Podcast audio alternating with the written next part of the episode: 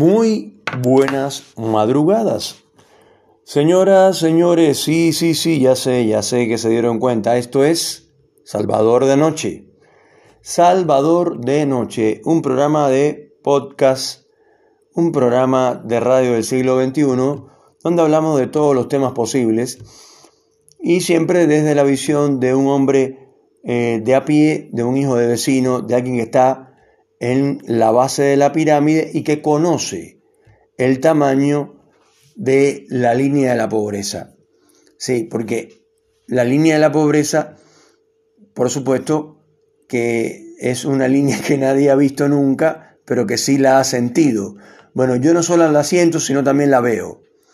La línea de la pobreza tiene aproximadamente 10 centímetros de ancho y es de color rojo, pero está como desteñida por el tiempo. Y eso desgraciadamente lo están viendo más de 2 millones de argentinos. Y bueno, en el, en el programa de hoy vamos a hablar sobre, em, sobre la... O sea, e, el último, obviamente que se, le dediqué un programa, dos programas, a lo que está ocurriendo en Israel. Eh, y por supuesto a la parte izquierdosa de este país que obviamente son, son detestables y, son realmente, y realmente no son de izquierdas. Eh, la izquierda eh, se supone que es un pensamiento eh, más de comunidad.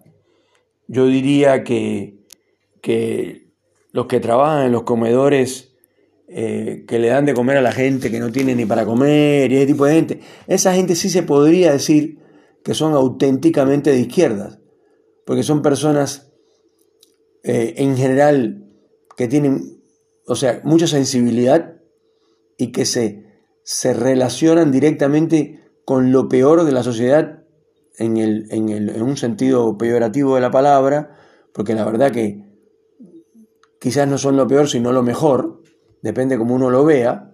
No olvidemos que en la Biblia dice que los últimos serán los primeros y los primeros serán los últimos. Lo que ocurre es que eso no pasa casi nunca. Yo diría que muy pocas veces. Pasa, pero pasa poco.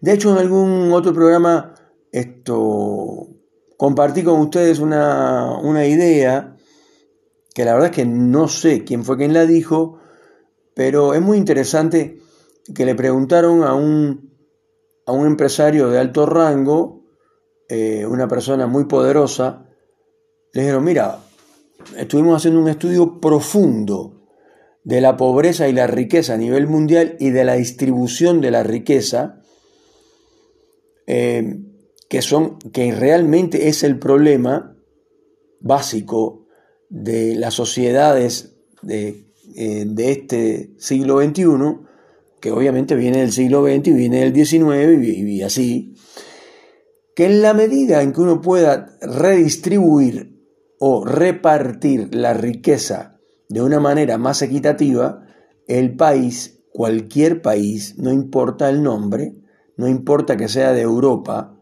o que sea de África, si no hay gente que tiene una excesiva cantidad de dinero y otros que no tienen nada, que es lo que ocurre siempre, si redistribuimos la riqueza y empezamos a compartir o a dar oportunidades para que la clase media cada vez sea más poderosa y ya el clase media no solo tenga un autito de hace 10 años, sino también que pueda tener un autito de hace 5 años, pero eh, los más hábiles eh, se, se puedan comprar un terrenito cerca de un lago y con los años construirse una humilde cabaña, bueno, ahí estaríamos empezando a redistribuir la riqueza de una manera más equitativa.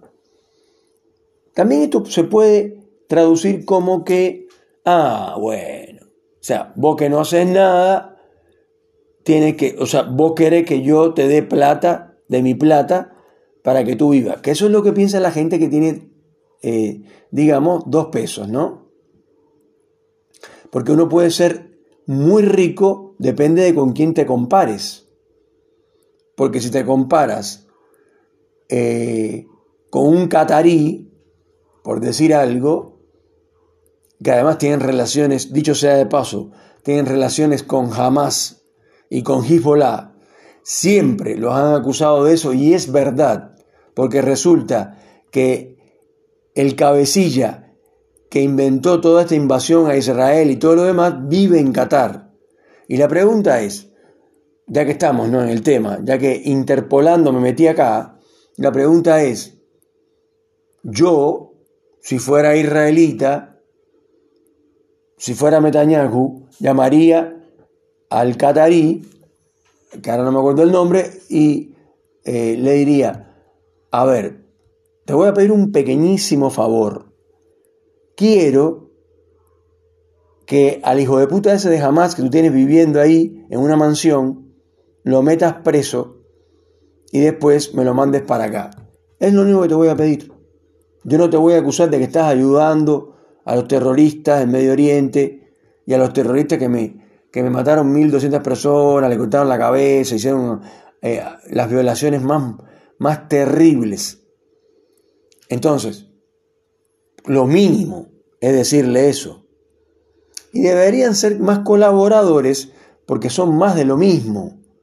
Porque Israel también es un, es un país con pensamientos de derecha y que tiene, eh, o sea, eh, gran cantidad de científicos y de gente inventando eh, vacunas y no solamente armamento. Lo de los armamentos, que me parece perfecto, es que ellos tienen que estar preparados porque mira lo que le pasa cada vez que bajan los brazos.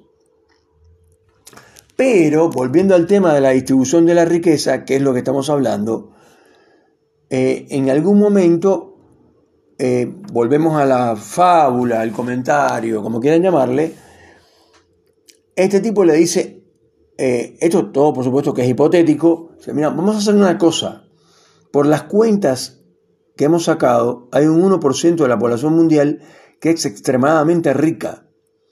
Después, hay un porcentaje muchísimo menor, que no lo digo en números porque no lo conozco, que también tienen riqueza, pero no tanta, digamos, que sería la clase media alta, ¿no?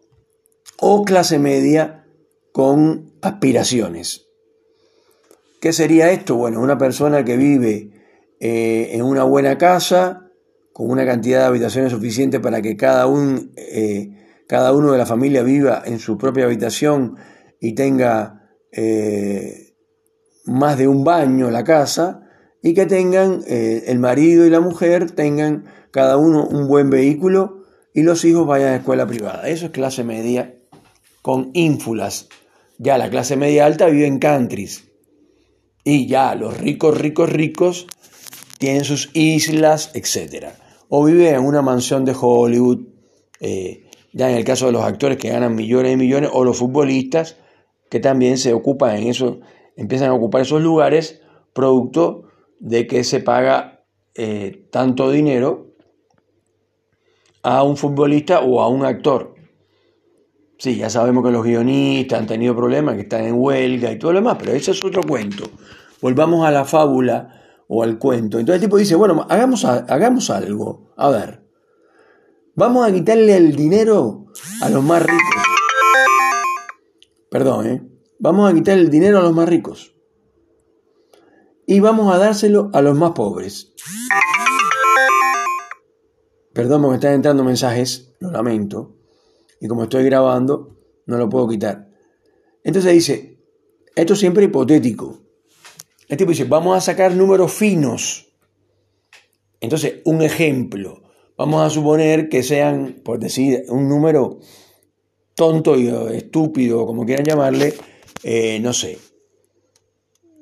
eh, no sé, 100 mil millones de millones, por decir algo. Eso es lo que vamos a distribuir entre los pobres. Y según el experimento este hipotético, le va a tocar a cada pobre, le va a tocar por lo menos, por lo menos, un millón de dólares. Por lo menos.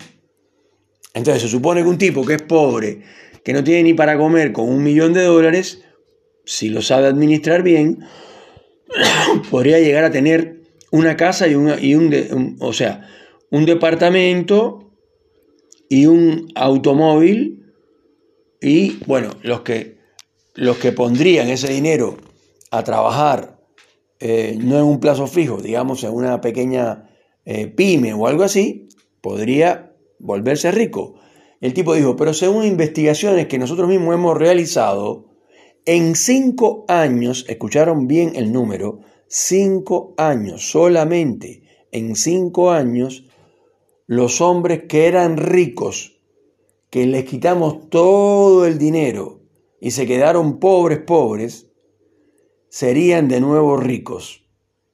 Y los pobres, que cada uno mínimo de África subsahariana, de, de, Nepal, de, Haití, de los países que ustedes quieran que consideren más pobres del planeta, eh, dirían, bueno, y los pobres estarían tan pobres o más pobres que antes.